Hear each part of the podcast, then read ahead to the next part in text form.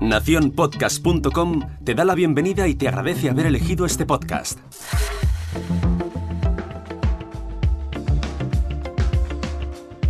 Hola, soy Carmenia y te doy la bienvenida al otro lado del micrófono.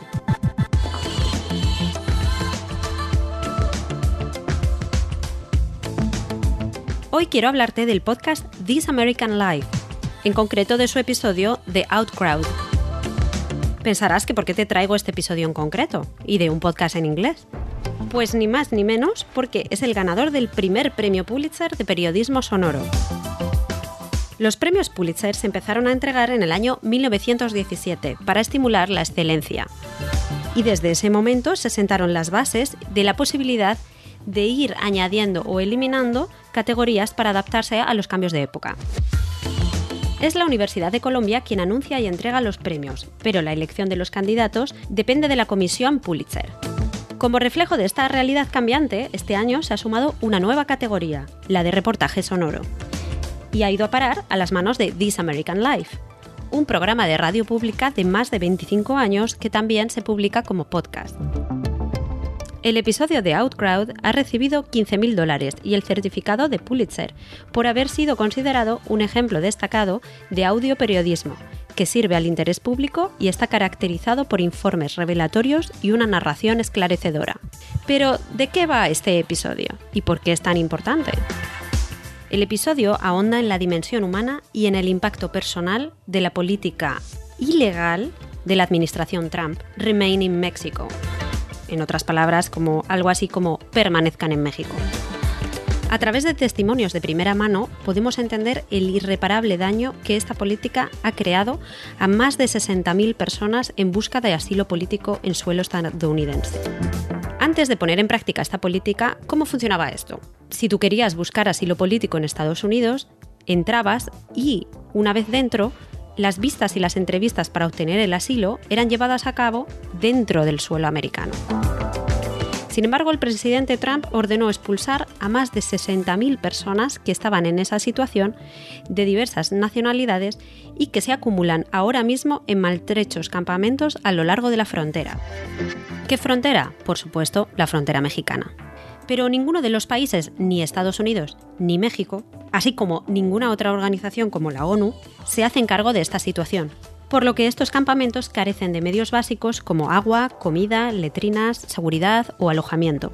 Los refugiados, que están a la espera de ser llamados para ser entrevistados para su visado, dependen de voluntarios que van por sus propios medios a ayudar y se enfrentan diariamente a los peligros de la desprotección ante los cárteles mexicanos que se aprovechan de esta situación para violar, secuestrar, matar, robar órganos y torturar sin ninguna impunidad.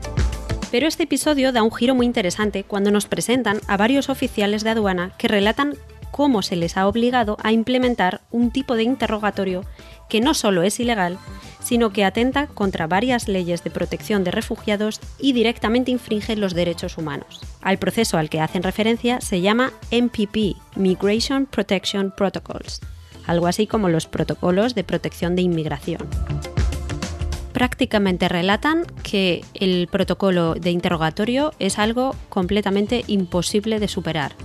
Las familias, por ejemplo, son separadas, interrogadas por separado y confrontando cada una de las respuestas, denegando el visado, alegando cualquier discrepancia entre la versión del padre, de la madre y del hijo. Los oficiales entrevistados cuentan como más de 2.000 han presentado su dimisión ante lo que ellos ven como una ley injusta, ilegal y cruel, y algunos de ellos se sienten tremendamente culpables por haber vulnerado los derechos humanos y haberlos mandado a una muerte segura. El protocolo está lleno de trampas. Mm, tampoco avisan de antemano de que uno de los requisitos necesarios que les van a pedir es haber pedido asilo anteriormente en otro país y que se les haya denegado. Al no saberlo, nadie pide asilo en México para poder presentarlo.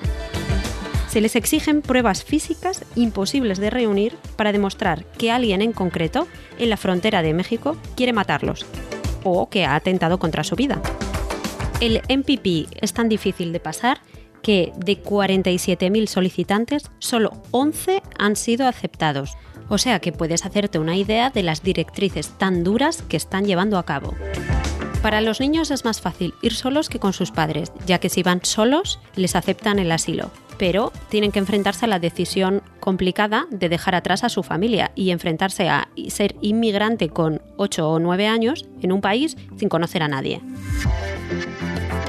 El episodio tiene aún más que ofrecernos, porque nos presenta el testigo de un desesperado refugiado hondureño que, horas después de haber grabado la entrevista, es secuestrado por un guardia fronterizo que lo entrega al cártel. La casualidad hace que un familiar de este señor tenga el teléfono de la reportera, ya que le había hecho una llamada previamente, con lo cual podemos escuchar todas las llamadas del secuestrador hacia esta señora y cómo después de un largo proceso de regateo consigue liberar a su hermano por 1.200 dólares. Con este breve resumen te puedes hacer una idea de por qué este episodio ha sido tan controvertido y por qué ha ganado un premio Pulitzer tan merecido. Te animo a que escuches esta fascinante historia, aunque te aviso que es bastante duro de oír. Si no entiendes demasiado bien inglés, quédate con este resumen. Y te animo a que busques más información por tu cuenta sobre este tema. Y ahora me despido y regreso como cada día a ese sitio donde estás tú ahora mismo, al otro lado del micrófono.